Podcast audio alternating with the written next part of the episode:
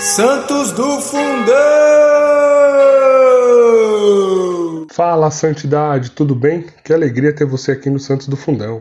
Como você já sabe, santidade é um chamado universal, certo? E a gente quer reforçar esse chamado mostrando para você a história de santos que foram jovens ou de mais idade, santos solteiros ou casados, religiosos ou leigos, santos místicos e principalmente aqueles que viveram a santidade no dia a dia, né? É, minha gente, é isso mesmo. Santidade é para todos nós, para mim, para você, não tem para onde a gente correr. Vamos ser santo. E enquanto você trilha esse caminho de santidade até o céu, por que você não vai ouvindo então mais uma história de alguém que já chegou lá? E não esqueça, hein? Reze por nós, reze pela nossa Santa Igreja, compartilhe os nossos episódios e nos siga nas redes sociais. Estamos no Instagram e Facebook como Só Pela Misericórdia. Então bora lá para o episódio conhecer mais um Santo Beato de hoje. Eu sou Marco Júnior e para a nossa partida e bate-papo de hoje eu estou aqui com Ana Marques. Dani Morango. Rodrigo Gonçalves. Pessoal, e dando continuidade à nossa série Bom Pastor, nós estamos aqui no segundo episódio, né? E esse episódio nós vamos falar dele, que é o Angelo Giuseppe Roncalli, também conhecido como o Papa Bom, ou mais conhecido ainda como São João 23. Vamos para a biografia dele. Angelo Giuseppe Roncalli nasceu numa província de Bergamo, Itália, dia 25 de novembro de 1881 quarto de 13 filhos, sendo o primeiro menino de João Batista Roncalli e Mariana Mazola. Entrou no seminário com 11 anos em 1892. Foi ordenado sacerdote no dia 10 de agosto de 1904, ordenado bispo em 1925 e cardeal em 1953, onde foi também nomeado patriarca de Veneza eleito Papa no dia 28 de outubro de 1958 até 1963, quando faleceu aos 81 anos. Seu predecessor foi Pio XII e o sucessor Paulo VI. Sua beatificação foi no dia 3 de setembro de 2000 pelo Papa João Paulo II a canonização no dia 27 de abril de 2014 pelo Papa Francisco. Era para ser um Papa de transição e, no entanto, deu início ao Concílio Vaticano II. Então, gente, quem gostaria de começar partilhando um pouquinho de como foi conhecer a vida de São, São João 23, né? O Papa Bom, como ele ficou conhecido. Bom, para mim, o que marcou, assim, de cara, assim que eu li toda a história dele, foi o quanto esse homem trabalhou se vocês tiverem a oportunidade, vocês que estão nos ouvindo, tiverem a oportunidade de procurar sobre a vida dele, depois de ouvir esse podcast, você encontrará diversas obras desse homem. Ele estava em um país, ele foi para outro, depois foi para outro, escreveu diversos artigos, escreveu, de, enfim, ele, ele, trabalhou muito em vida, muito mesmo. Ele não parou um segundo sequer. Isso foi o que mais me marcou até agora. É, me marcou, né? vou contar uma historinha. é, eu, eu sempre gostei da, da vida dos santos, mas eu não conhecia quase nada sobre a vida dos papas, né? Então, para mim, só existia São João Paulo II e agora Papa Francisco, né? Bento XVI também, mas antes disso eu não sabia nada. E aí, é, em 2014, eu tive a oportunidade de ir para a Itália, né? Foi uma realização de um sonho e a gente chegou na Itália algumas semanas depois que São João Paulo II tinha sido é, canonizado junto com São João 23. E eu lembro que eu ficava super emocionada, né? Porque São João Paulo II tal, e eu pensava assim, meu, quem é João, quem é João 23? Tipo, quem é ele na fila do pão, né? Nunca, nunca ouvi falar dele. E eu ficava pensando assim, eu vi os souvenirs, né, o terço, as coisas, e falava assim, ah, não vou comprar dele não, nem conheço, não sei o que, que ele fez e tal. Aí passou. Quando eu, e eu tava grávida nessa viagem, né, quando eu ganhei neném depois, eh, no pós-parto, querendo assistir alguma coisa e, né, alguma coisa de espiritualidade, eu me, eu me encontrei o filme dele sem querer na Netflix. Um dia lá, liguei Netflix e dei de cara com o filme dele, que inclusive era em duas partes, somando três horas de filme, era a versão completa. E eu falei, ah, tô aqui, preciso ver alguma coisa de Deus, vou assistir isso aqui. Mano, eu me encantei de uma forma, ele me conquistou, que eu falei, caraca, eu não acredito que esse homem fez tudo isso, era tudo isso, e eu nunca nem, eu nem, nem sabia que ele tinha existido. Exatamente como a Aninha falou, ele fez muita coisa, ele fez muita coisa, mas o carisma dele também é, me marcou bastante, sabe? Ele não tem esse nome de, né, esse título de Papa Bom à toa, ele é, é era uma pessoa muito carismática. Então, eu já nutri ali um carinho muito grande por João 23. Eu estava muito na expectativa de gravar um, um, episódio sobre ele, por, por todo esse contexto, assim, que de como eu descobri ele. Então, é um papo que eu tenho um carinho muito grande. Eu estou muito feliz aqui de poder falar sobre ele. Bem legal, Dani. E, e assim, a, eu, eu conheci a história dele já também há, há, há um bom tempo, né? E a primeira vez que me chamou a atenção a história dele, para conhecer a história do, de, de, São João 23, foi porque eu gosto muito de João Paulo II, né? E o nome dele, né? E, e de João Paulo I também, né? É uma homenagem aos dois papas antecessores, né? Que era João 23 e Paulo VI, né? E, e aí o João Paulo I tem muito pouca história, né? Dele como papa, né? E aí eu fui querer conhecer a história de Paulo VI e de João 23 quando quando aí você olha, né, a beleza, né? João 23, ele é conhecido, a gente já fala bastante disso, né? Como além de ser o papa bom, né? O pai da igreja moderna, né? Porque a gente vai contar lá na frente o porquê disso, né? E, e já Paulo VI, né, ele, ele, ele liderou a igreja num momento muito difícil, né? Foi a Segunda Guerra Mundial. E quando se juntam os dois nomes, né? Você vê uma tradição muito forte de Paulo VI com a a, a, novidade do Espírito Santo de João 23. Né? E, e aí, quando eu também fui ver o filme dele, a primeira vez que eu vi, fui entender melhor sobre João 23 foi o filme dele mesmo. E essa coisa do Papa bom, né? O Papa sorri, o Papa que sorria muito, o Papa que, que, que vem de uma origem muito humilde, né? E, e se transformou num Papa, né? Então, uh, isso encantou, né? Isso me encantou e ouvindo as palavras lá na época que, que João Paulo II beatificou, é, o beatificou, né? É, e como esse Papa marcou a vida de João Paulo II, né? Então eu que sou muito é, devoto, vamos dizer assim, de São João Paulo II, despertou uma curiosidade em conhecer melhor sobre João 23. E agora estudando para o podcast, né? É, me chamou muita atenção como ele, principalmente na, na, época de Papa, né? Antes a gente vai contar um pouquinho a história dele, mas como ele trabalhou é, intensamente, papado muito curto, né? E, e mesmo assim foi um papado que transformou profundamente a igreja e ele teve um papel fundamental para evitar um problema muito maior, que também eu vou falar lá na frente qual foi esse problema é, de guerra mesmo no mundo, né? Então é um papa que para mim assim tá nas prateleiras, né, de, de top, né? Muito bem, gente. Começamos com uma boa introdução aqui, cada um colocando um pouquinho aí de como foi, né? Ter esse primeiro contato com São João 23, né? E aí a gente pode entrar agora realmente na, na partilha, começar a falar um pouquinho da vida dele, né? É, a Cris não está aqui hoje para falar da família. Alguém se habilita a falar desses três irmãos aí que ele teve? Sobre a infância dele, né? Como a Dani comentou aí na introdução, né? É, é, eram 13 filhos, né? Então, e, e, na Itália naquela época, né, a Itália não era o país hoje que é, né, no sentido de, de, de riquezas, enfim, né, e ele era de uma família muito humilde.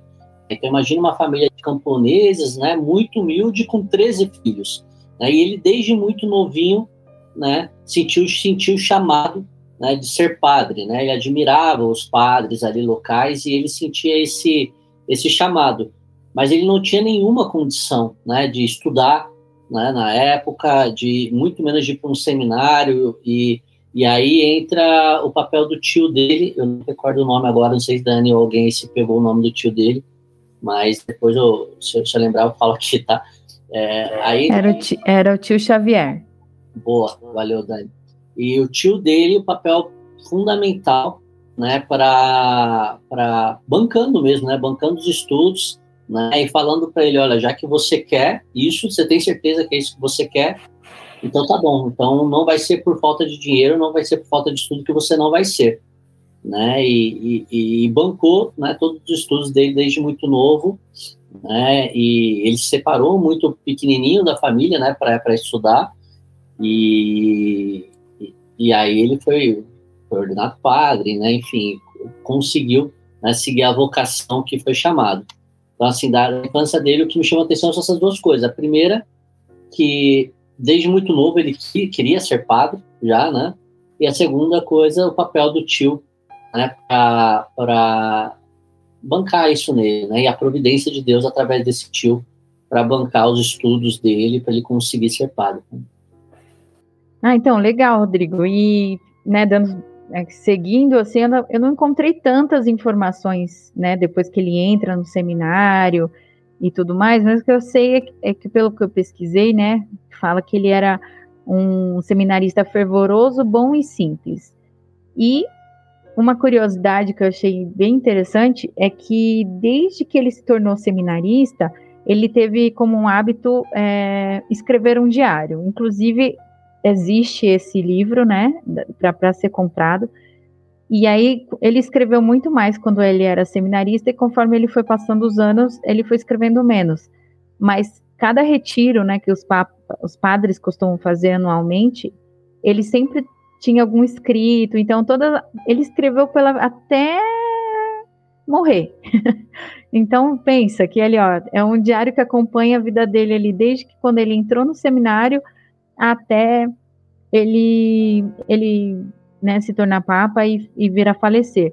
Não é um, um, um livro que que fala de cronologia ou sei lá, né, é, fala mais da, da espiritualidade mesmo, de coisas que ele metas que ele tinha para alcançar. Então, ah, eu quero ser virtuoso, quero ser santo, preciso melhorar nisso, tal. Então ele vai ele vai pontuando algumas coisas assim que ele que ele foi vivendo. Então, a busca dele por ser íntimo de Nossa Senhora. Então, o diário vai dando um, o pano de fundo, digamos assim, que estava por trás, né, por dentro mesmo, né, assim, dos sentimentos, das orações ali do Papa. É muito legal é ter a história e o, o, contraponto ali do que ele sentia e escrevia no diário. Então, é, eu li algumas páginas, algumas, algumas partes, mas fica aí a, a sugestão para quem quiser, tiver a curiosidade de acompanhar. Não, e, esse diário deve ser legal porque a gente deve ver também a, a intimidade, né?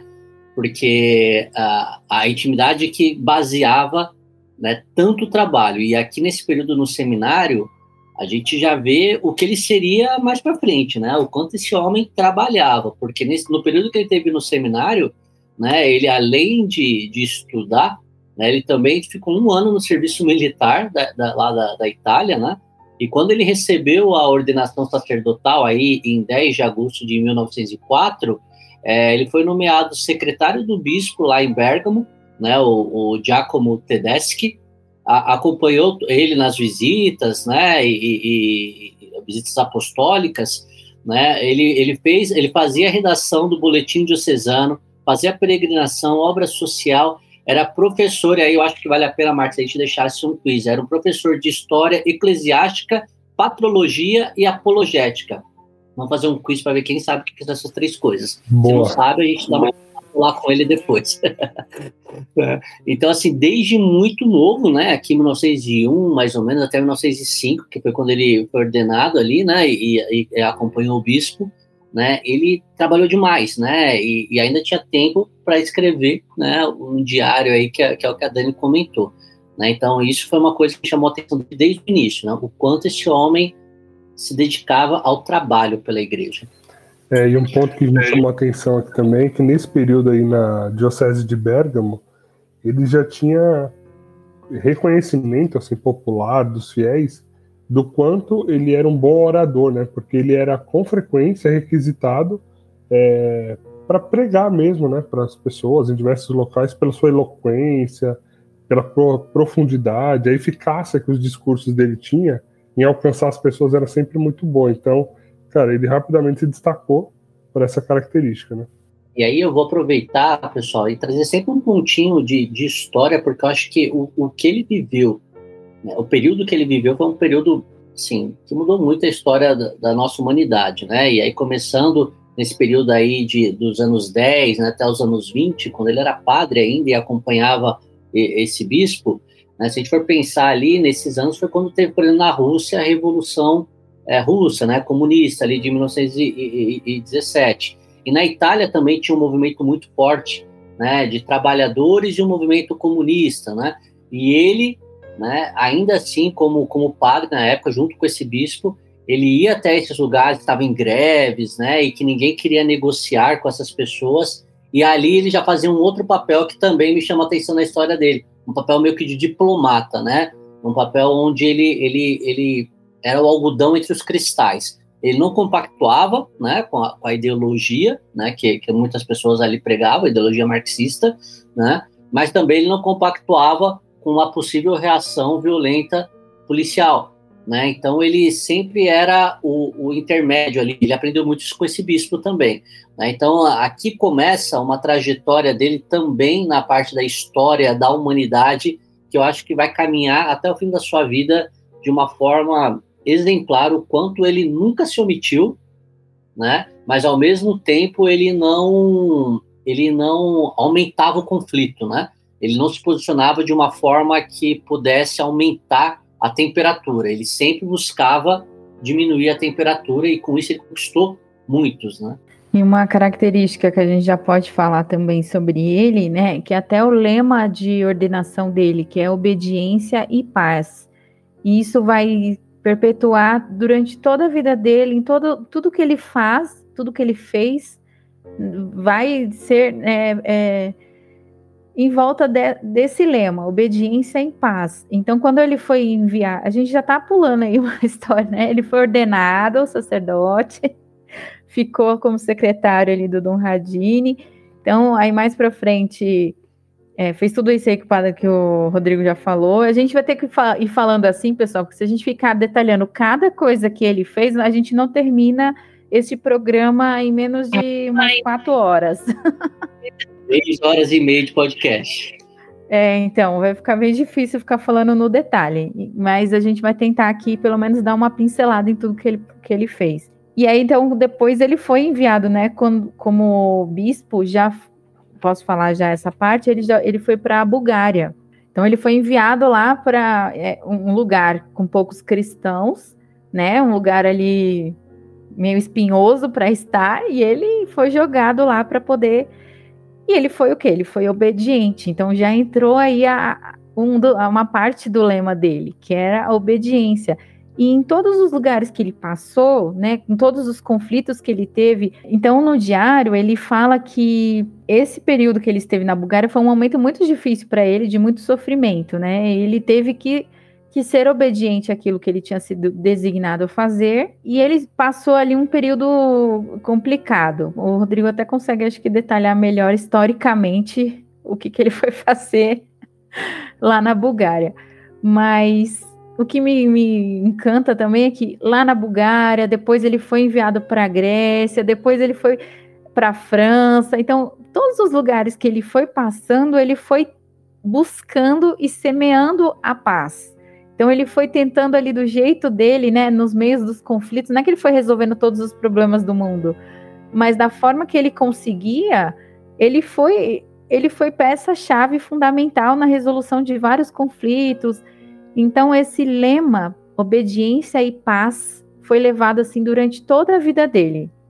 E aproveitando, né, falando aqui sobre paz, o que esse homem foi, né? Ele foi a própria paz para alguns judeus quando estavam no período da guerra, né? Então, esse papa ele participou das duas guerras, né, das, da Primeira Guerra Mundial e da Segunda Guerra Mundial.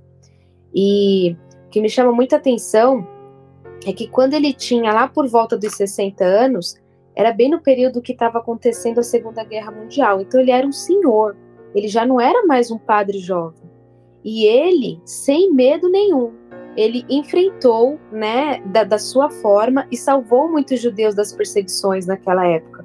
Ele acabou concedendo, né, permissão de trânsito ali através da delegação apostólica e também conseguiu certidões de batismos temporários e certificados também de imigração para a Palestina. É, e ele, com, com isso, né, ele acabou salvando inúmeros judeus aos 60 anos. Então, eu fico pensando assim: é, como a gente consegue separar, né, homens de meninos, sobretudo assim no, período que nós estamos vivendo nesse ano que estamos, né? Ainda mais nesse ano de 2022, né, com tantas coisas acontecendo. É, ele teve ali, aos, aos, aos, próximos dos seus 60 anos, a coragem de salvar muitos judeus, né, fazendo aquilo que ele foi chamado a ser feito, que, que era salvar né, os seus.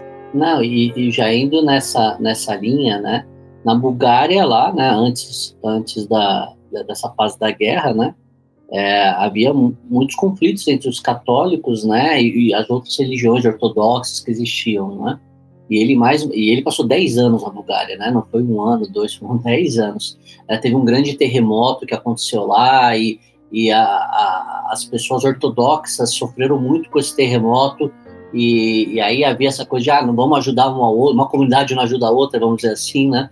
E ele não, ele quebrou isso, foi ajudar os ortodoxos, né? Se precisava de pão, dava pão, se precisava ajudar a reconstruir alguma coisa, ele ajudava a reconstruir. Né? Então é um papa que, que levava esse lema, né, da, como vida mesmo, né? E quando ele se despediu da Bulgária, né, os próprios ortodoxos, né, é, fizeram homenagens a ele, né, e sentiram muito a, a, sua partida, né, porque tinham muito carinho por ele, né, por tudo que ele construiu, né, mesmo com pensamentos divergentes, religiões divergentes, ele conseguiu conquistar um profundo respeito desses ortodoxos. E sobre esse ponto que a Aninha comentou da Segunda Guerra, né, é, vamos lembrar que, né, os judeus eles eram levados né, de, de toda a Europa ali praticamente para a morte. Né? Era isso que esses judeus é, iriam receber. E com essas, essas permissões, né, esses passaportes que o, que o, que o Papa, o, Papa não, o, o, bispo Roncalli na época é, permitia, né, ele colocava a vida dele em risco. Porque se um nazista ali é, percebesse que aquilo ali era uma, uma forma de, de enganar né, o, o nazismo e, e que aqueles judeus, na verdade, eram judeus e não católicos, né?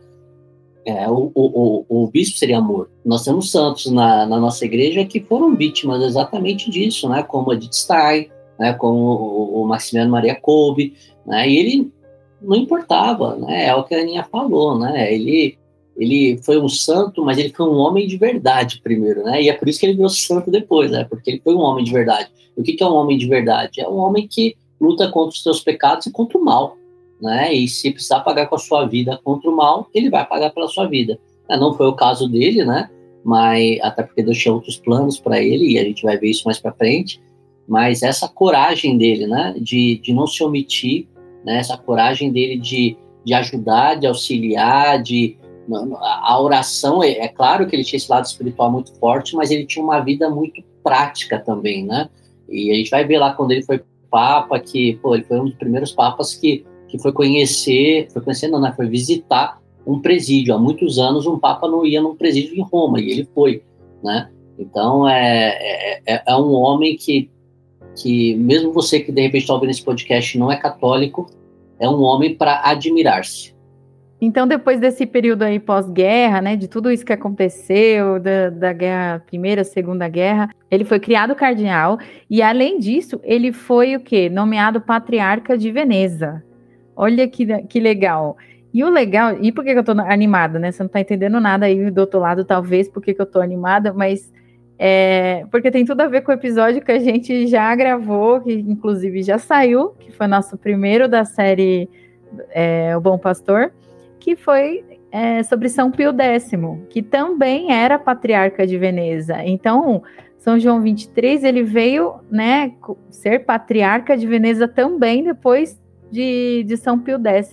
O que é legal ver nessa cronologia é, é quem estava onde, quem fez o quê e tal, é que, por exemplo, quando ele convocou o concílio, no concílio estavam presentes os três futuros papas, né? Na sequência, depois que ele morreu.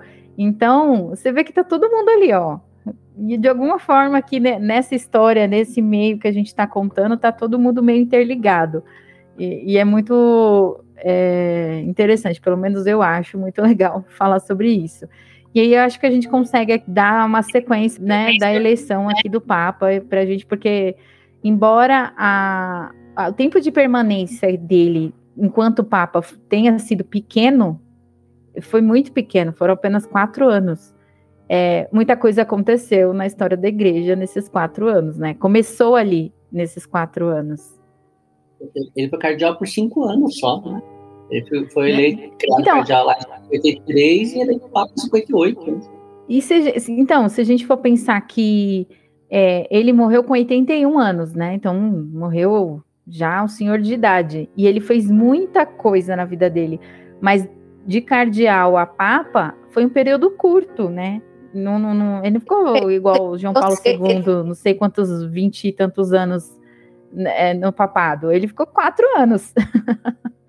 então, foi muito intenso o final da vida dele, né? Mesmo ele já sendo idoso, ele teve um final de vida, assim, muito intenso. Assim como toda a vida dele e tal, mas acho que esses últimos anos para ele foram bem...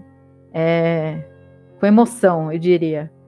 E, e, aí, né, Dani, depois de cinco anos, apenas cinco anos como cardeal, né, e primaz lá de, de Veneza, né, em 58 morre Pio XII, né, e, e, aí todos os cardeais, né, são chamados para, para, para ir para o conclave, né, tem uma passagem que ele até brinca com, com o, o assistente dele, né, e ele fala, compra a passagem de volta também, porque né, o conclave vai durar ali um, dois dias e a gente vai embora, né? Ele, ele foi com uma mala pequena, né? Porque, de fato, né, ele não era né, um dos favoritos, né? Aquilo que as pessoas chamam de papáveis, né? Havia uma, uma série de outros nomes né, super cotados ali para serem papas e, inclusive, foi uma das razões de, de de, de terem tantas votações, né? Porque não se chega a um consenso. Até que, que a, as coisas foram começando a, a, se direcionar para ele, né? Por, por, pelos cardeais ali na, na, no conclave entenderem né, que, que ele seria um, um, um papa temporário, né? Um papa que, que, que conduziria a igreja né, mas sem grandes transformações, vamos chamar assim, né? E, e depois, né, aí sim, eles conseguiram algum consenso com um dos nomes que até então estavam sendo ali é, divididos, né, os papáveis realmente de nomes. Mas aí foi uma surpresa geral, inclusive para o Concali, né, ser eleito papa, né, e, e, e depois a gente vai ver aqui que foi uma surpresa enorme para todos os cardeais, que mesmo ele sendo um dos papas mais é, velhos a serem eleitos, ele provocou a maior transformação dos últimos tempos da nossa igreja, né? E diferentemente daquilo que, que foi pensado, né? E aí a gente vê a beleza do Espírito Santo agindo na igreja, né? De, é, é, conduzindo a igreja, né? Com um pensamento diferente do que às vezes os homens dizem, né? Ou pensam, né? E, e assim foi, né? O Espírito Santo é, ungiu os cardeais que elegeram esse Papa com um pensamento né? Mas aí o Espírito Santo conduziu a igreja para uma total abertura e transformação nunca antes vista, né? É legal é isso, porque o próprio Papa Francisco, quando canonizou ele, falou exatamente dessa docilidade, né? Porque ele foi um bom pastor para a igreja, porque ele foi dócil ao Espírito Santo, soube ouvir o Espírito Santo, e aí foi quando, nessa docilidade, né, pela inspiração do Espírito Santo, convocou o Concílio Vaticano II, né? E e ele também é reconhecido, né, como acho que a Dani está falando na biografia, né, como o Papa de transição por conta dessa idade, né? Porque como ele foi eleito Papa muito velho, já se sabia que ele não conseguiria, né, ficar muito tempo ali à frente da nossa igreja, né, da Igreja de Cristo. Então já se esperava que ele realmente ficasse ali é, enfim, poucos anos e partisse, né? Que foi o que acabou acontecendo. Ele ficou realmente poucos anos, né? Ele é, foram cinco anos de papado, o que a, a, a, o pessoal, quando pensou né, em papa de transição, talvez não, não tenha imaginado é que essa transição realmente seria uma transição não só de tempo, né? Seria uma transição de fase da igreja, né, do que ela era para aquilo que ela virou. Né? E, e hoje, o, o que nós somos como igreja é devido a essa transformação que é o chamado Concílio do Vaticano II, né? É, mas que vale já reforçar aqui um ponto também que o pessoal acho que confunde muito, porque o Concílio Vaticano II realmente foi um, um marco assim na igreja, né, principalmente nos tempos modernos, que são os nossos, é, e que ele acabou inclusive dividindo, né, porque tem aqueles famosos tradicionalistas radicais que falam que o Concílio, Concílio Vaticano II foi herético, que não foi isso, foi aquilo, falam um monte de coisa. E que no é legal ver no discurso de abertura de São João 23, é, o discurso que abriu o Concílio Vaticano II, ele fala né, que é, o concílio é para pegar a fé de sempre e transmiti-la de um jeito diferente. Né? Então, é, ele não estava criando uma fé nova, ele não estava inovando e, e, fazendo malabarismos com a fé para mostrar de algum. Não, ele pegou a mesma fé de sempre a fé que já vinha lá dos patriarcas, lá dos pais da igreja, de Santo Tomás de Aquino, de Santo Agostinho. Então era a fé de sempre que ele viu a necessidade de transmitir né, de um jeito diferente, é, com um olhar, enfim, toda uma comunicação diferente para o homem moderno. Ele falou: ó, a gente está atingir mais essa galera. Então, é só reforçando, porque assim, é a mesma fé transmitida de um jeito diferente, né? mas a fé não mudou. Não, perfeito, Marcos. Eu, eu costumo muito falar, né, que a, a gente quando é, é, jovem, principalmente, né, a gente a gente pensa em revoluções, né? E o que é uma revolução? A revolução é tudo que serviu até agora não serve mais, e eu preciso começar do zero, né? E a igreja ela não é revolucionária. A igreja ela é evolucionária.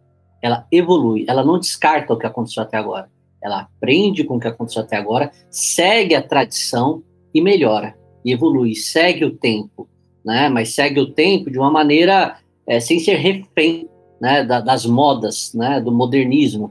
Ela segue o tempo seguindo a sua sagrada tradição. E quando a Dani fala, né? Como é bonito que o décimo com, com João 23, isso é tradição, né? Não há ruptura dentro da nossa igreja. Você não vai achar em 2022 anos dentro da nossa igreja uma ruptura. Você vai achar momentos conturbados, difíceis.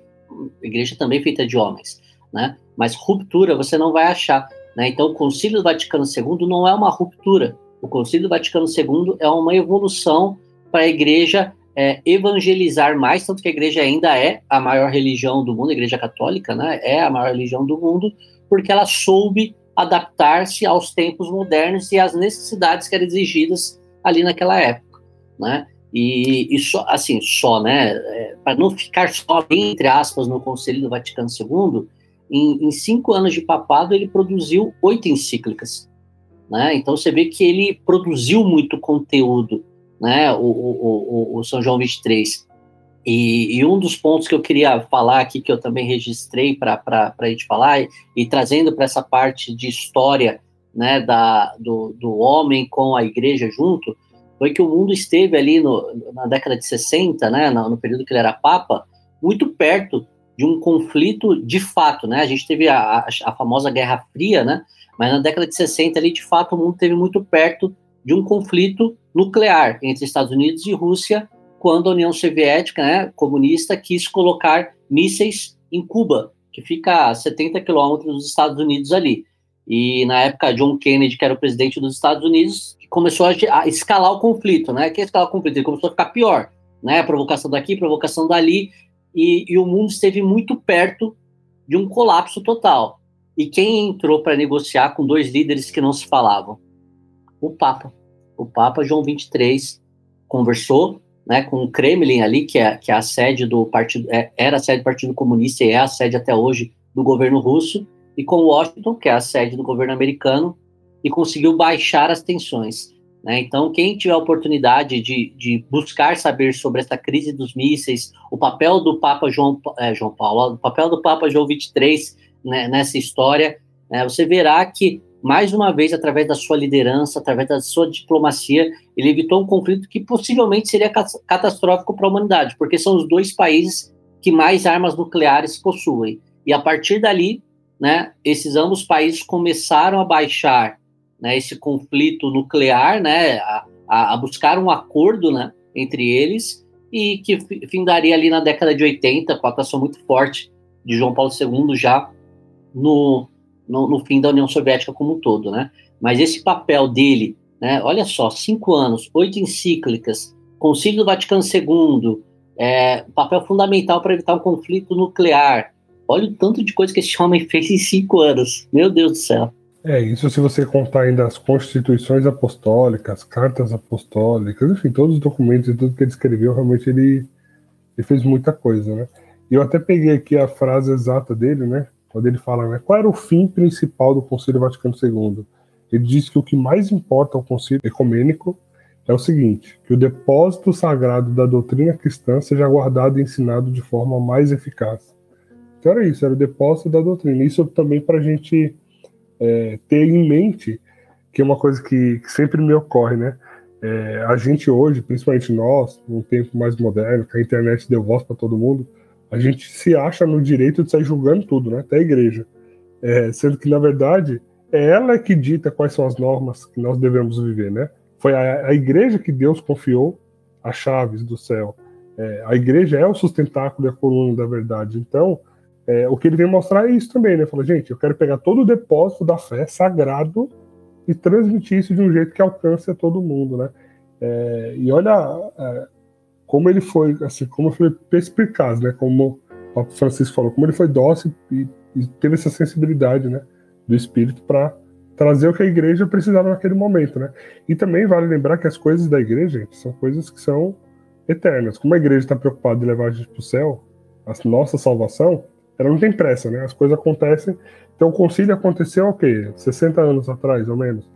E, assim, ao meu ver, tá? Minha opinião. Nem deu tempo de tudo que foi produzido naquele concílio ser interpretado, entendido por todo o clero da igreja, é, praticado ali nas suas minúcias e particularidades, para que a gente colha todos os frutos, enfim. Então, isso, é, sei lá, daqui mais uns 100, 150 anos, é, eu acho que as coisas vão estar assim, mais consolidadas, né? A gente tem pressa também de sair querendo julgar, enfim, mas vamos avançando aqui, senão a gente fica aqui um tempão falando do concílio. A única coisa que, que eu ia falar aqui, deixa eu, é, o que eu que ia falar também aqui que o Marx passou é que ele não, o, o João 23, ele iniciou o concílio, ficou doente, ele já estava doente, né, mas piorou a sua doença e não, não, não viu, né, a conclusão do, do, do, seu trabalho nesse sentido, né, de, de abrir o concílio, ele não viu a conclusão, né? E aí vai, vai deixar para Paulo VI né, concluir os trabalhos do, do Concílio do Vaticano II. Aí me remete muitas vezes à história lá de Moisés, né, no deserto, que não viu a terra prometida. Quantos santos a gente não vê isso, né, que prometeu cumprir uma vocação e quando estava perto de chegar, de repente, o objetivo todos nós imaginaríamos seria o nosso objetivo, né, ele vai para o objetivo maior, né, que é o céu, né, e, e esse objetivo daqui outro cumpre, né. Exato, muito legal. É, eu queria fazer só é, contar duas curiosidades, né? Eu sei que a gente está falando aqui uma parte bem séria do papado de São João 23, mas eu vou contar duas coisas engraçadinhas, porque eu achei tão fofo. É, que mostra esse lado dele bem-humorado, simples, camponês, que ele nunca perdeu isso em todas as é, em toda a parte, mesmo se tornando papa, né? Ele, ele, ele permaneceu assim com essa simplicidade e alegria mesmo, característica dele, né? Então, é, só duas coisinhas que eu li e que eu achei muito legal, que foi assim, uma vez, né, ele, ele tinha uns combinados, então ele recebia as pessoas, né, a parte, a agenda oficial do Papa. Ele recebia, cumpria ali os, é, os compromissos, todas as obrigações, mas ele também tinha o que chamava assim de a saída livre do Papa. Então ele meio que dava um, uns perdidos de vez em quando, ia dar um rolê. Aí teve uma vez que é, a sirene soou porque o Papa tinha sumido. Eles, todo mundo desesperado, cadê o Papa? Cadê o Papa? Onde que o Papa foi? Sequestrar o Papa? E já todo mundo desesperado. E quando for achar, ele estava num asilo. Tinha passado a tarde inteira visitando lá os, os, os idosos no asilo. Então, é bem, bem coisa dele, assim, desse jeito simples e, e né, desprendido. Outra coisa que eu falei, eu até comentei aqui com o Marcos quando eu li, que eu falei, caraca, eu ia ter um troço a cair dura se tivesse acontecido comigo, né? Ele tinha o costume de quê? De é, às vezes ele entrava, né, na Basílica de São Pedro, né? Todos os peregrinos lá tal. Então ele, ele, tinha o costume de descer, né, de ir lá vez ou outra para rezar na tumba do, de Pio XII. E aí ele atravessava a basílica para poder, e aí ele beijava lá o pé da estátua de São Pedro, é, passava diante da Pietà de Michelangelo. Então ele ia cruzando. Quem quem estiver ouvindo aí que já foi na basílica sabe o quão grande ela é, né? Então ele ia cruzando a basílica todinha, né? Até chegar também ali no, no túmulo de Pedro e tal. Agora imagina você tá lá dentro da basílica, um dia turista, fui lá, fui rezar, fui ver, fui tô lá, de repente me viro pro lado, Papa tá passando aqui, ó. e isso acontecia vez ou outra, porque era costume dele fazer isso. Então, é, ele, ele, tinha isso, ele gostava, assim, de, desse lado simples, sabe? De, de sem ter tantos, é, sem ter tantas formalidades. E aí tem, né, para fechar, tem a, a, a, visita tão famosa que o Rodrigo aqui já citou ao presídio, né, que não era comum isso acontecer. E ele foi lá, e ele, é, todo mundo, tipo, que, como assim um papa aqui no presídio, né? Como assim? Os próprios presos, assim, sem entender nada, e ele lá, ele falou: ah, vim aqui, vim visitá-los e, e até começou, né? Querem saber? É, no livro que eu li, fala, né? Pelo menos o livro que eu li relata que ele fala assim: ó, vocês querem saber de uma coisa? Uma vez um primo meu também esteve na cadeia. Então ele, ele meio que se tornou próximo ali, né? Ele quebrou o gelo para que os presos também pudessem as, falar com ele. E ele falou para os presos: ó, depois vocês escrevam para as famílias e mães de vocês e diga que o Papa esteve aqui para visitá-los. Então, é, são três coisinhas, assim, só para ilustrar também que, além de ser um cara revolucionário aí da igreja, no, né, entenda o que eu estou falando, é, ele, tinha, ele sempre manteve essa parte é, simples, desprendida, bem-humorada, acessível, ele era muito acessível a todos, assim, desde o, sei lá, como eu falei, do, dos presidiários a, aos idosos, a, as pessoas que, que, que, queriam estar perto dele e era e quando era possível, né? Porque ele é o Papa, ele tem também as obrigações a cumprir mas isso nunca se perdeu. Eu acho isso muito legal, assim. É uma das coisas que eu gosto muito nele. Não, isso que você falou dele dar umas escapadas aí do Vaticano, né? Ele chegou a ganhar um apelido por isso, né? Porque chamavam ele de João Extramuros, fazendo até referência da Basílica de São Paulo, Extramuros, né? Que tem lá em Roma, porque vacilou assim, ele pegava o carro e, e dava uma volta, né? Teve até um episódio que ele chamou o, o, assessor dele lá e tal, entrou no carro do Papa e, e, saiu lá porque ele queria ir numa fonte lá em Roma e tal. Só que ele esqueceu que ele era o Papa, né? Então, para onde ele ia, todo mundo reconhecia ele, aí virava aquela aglomeração, olha o Papa, olha o Papa, aquela coisa.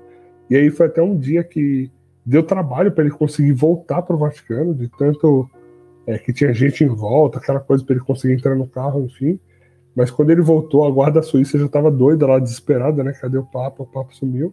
E aí depois, quando ele voltou, ele recebeu uma notificação da polícia italiana porque ele estava causando, tipo, algazarra, sabe? Tipo, ele estava bagunçando a cidade com essas saídas dele. Ele não podia mais sair é, desse jeito, né?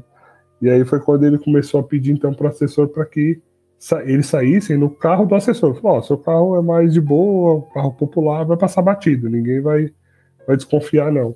Mas era assim, vacilo. Deixou o portão aberto, o bicho se mandava aí. E além dessas saídas, né, que ele, que ele fazia, ele sempre tinha um humor muito aflorado, assim, né? Ele era muito tranquilo ali para falar com as pessoas, sempre brincalhão e tal, né? E isso começou desde a sua eleição, né? Então, no conclave que elegeu ele, é, depois de eleito, né, ele vai até uma salinha ali para se paramentar, né, e sair com as vestes do, bi, do bispo de Roma, que é aquelas vestes brancas, né, que a gente vê o Papa. E aí, geralmente, os alfaiates ali do Vaticano, eles já deixam três modelos de tamanhos diferentes, assim, né? Porque como não sabe quem vai ser eleito, deixa três que na hora dá uma apertadinha ou outra ali e vambora, né? E se você já procurou aí, já teve essa curiosidade de procurar as fotos de São João 23, ele era, meio, ele era meio cheinho, né? Ele era meio fortinho. Aí quando foram vestir essas roupas nele, nenhuma das três batinas serviram. Nenhuma das três roupas lá servia. Nem a pequena, nem a média, nem a grande não entrou nele. E aí o pessoal ficou meio desconcertado, não sabia o que fazer e tal.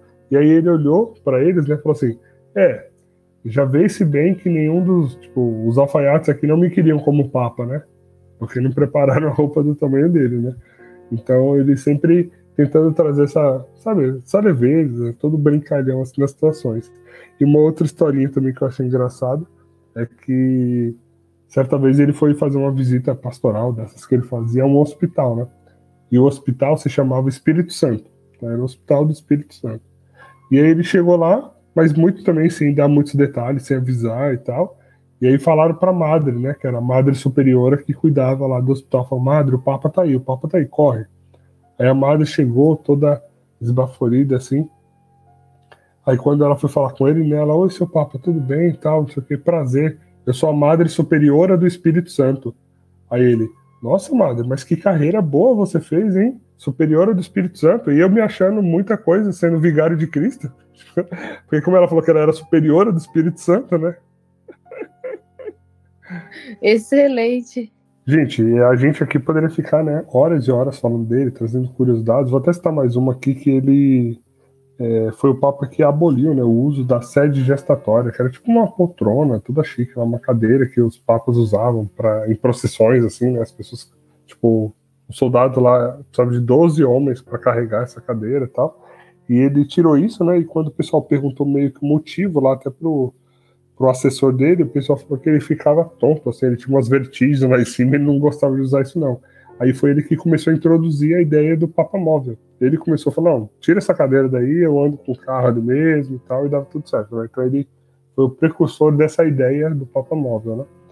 É, mas acho que já falamos muito dele aqui, espero que você é, tenha tido essa curiosidade aqui dos, do que nós trouxemos para além do episódio se aprofundar e pesquisar um pouco mais sobre a vida dele e eu queria perguntar para vocês, já se encaminhando né, para o final do episódio, como foi esse período aí é, em que ele morreu, né? O que aconteceu, como, como foram ocorrendo os fatos? Bom, vamos lá, pessoal.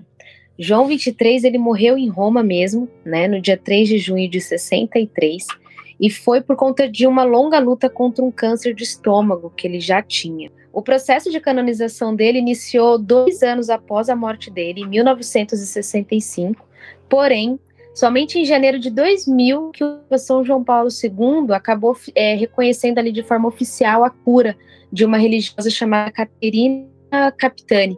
E foi uma cura ali cientificamente, gente, inexplicável. Até hoje ninguém consegue é, explicar o que, que aconteceu ali.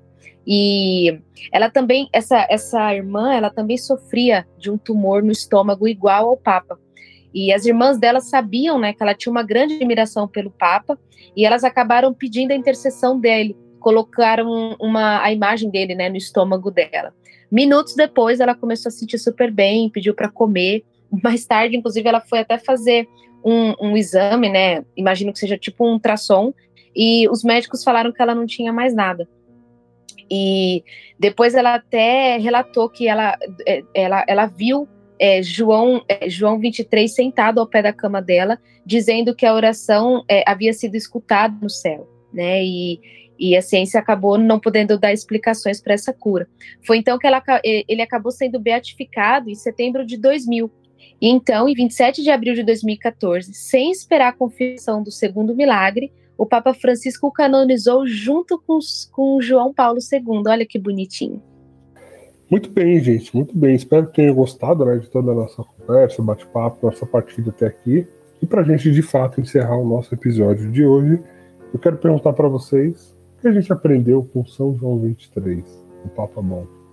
Vou ser simples e direto. Eu aprendi que a gente precisa ter um bom, bom, bom humor em todas as situações, é, em todos os momentos, em todas por mais difícil que seja, né? E lendo um pouquinho do diário dele, ele fala algumas coisas sobre assim, sobre não falar, não desabafar, não murmurar, não, né? Essa coisa do sofrimento e, e lá vai relatando assim a evolução e o amadurecimento dele ao longo da vida.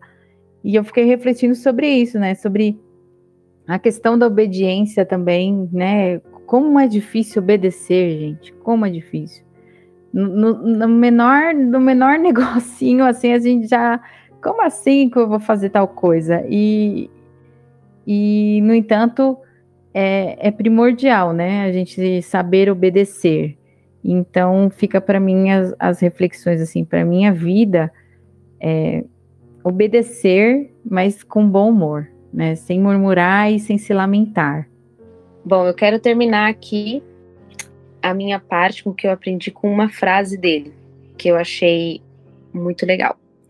Fala assim: consulta não os seus medos, mas as suas esperanças e os seus sonhos. Pensa não nas suas frustrações, mas nas suas potencialidades ainda não exploradas. Preocupe-se não com o que você tentou e falhou, mas com o que ainda é possível fazer. Essa frase me marcou bastante porque ele foi um homem assim, né? Ele foi um homem que trabalhou muito durante toda a sua vida aqui. E eu acredito que tenha sido justamente por isso, porque ele teve esperança e ele acreditou nos seus sonhos, ele, ele foi atrás das suas potências não exploradas e ele pode até ter tentado e falhado, mas ele se preocupou e se ateu mais àquilo que ainda é possível fazer. Mais chamou atenção e o que eu mais aprendi na história dele é, é principalmente sobre como não desperdiçar os, o tempo que você tem. É, isso foi no seminário, isso foi quando padre, quando bispo, como cardeal, como papa. Não importava se ele tinha um dia, uma semana, um ano ou dez anos. Ele se dedicava para aquilo que precisava ser feito agora, né? E sem, sem, sem levar em consideração, ou, ou mesmo levando em consideração os riscos que poderiam trazer aquela ação ou decisão que ele tomava. Então, para mim, esse, esse valorizar o tempo dele, né, e gastar energia, né, nesse tempo, é, foi uma coisa que me chamou muita atenção, né, principalmente agora estudando mais recentemente sobre a história dele, né, que para ele não importava se ele ia ser alguma coisa por um dia, por um ano, ou se ele ia ser alguma coisa. O que ele estava fazendo, ele ia fazer muito bem feito. Eu queria complementar essa parte, eu sei que é a parte que aprendeu, mas isso que você falou, Rodrigo, acabou me lembrando de uma, de uma frase que eu ouvi uma vez, eu não lembro aonde, mas que fala assim, é, em resumo, né? O, que, é, o que você faz com a vida que Deus lhe deu, né? A gente sabe que é uma vida passageira, é uma vida que não dura muito, e como você gasta esse tempo? Você gasta fazendo aquilo é, ao pelo qual você foi criado, né, atendendo ao seu chamado, ou não, você gasta com, com coisas superficiais, gastando tempo, por exemplo, né, nos dias de hoje, na internet, vendo coisas que não vão agregar nada da sua vida, e aí o seu dia passa e você não fez nada de útil, né, nem para você, nem para sua família, nem para a sociedade.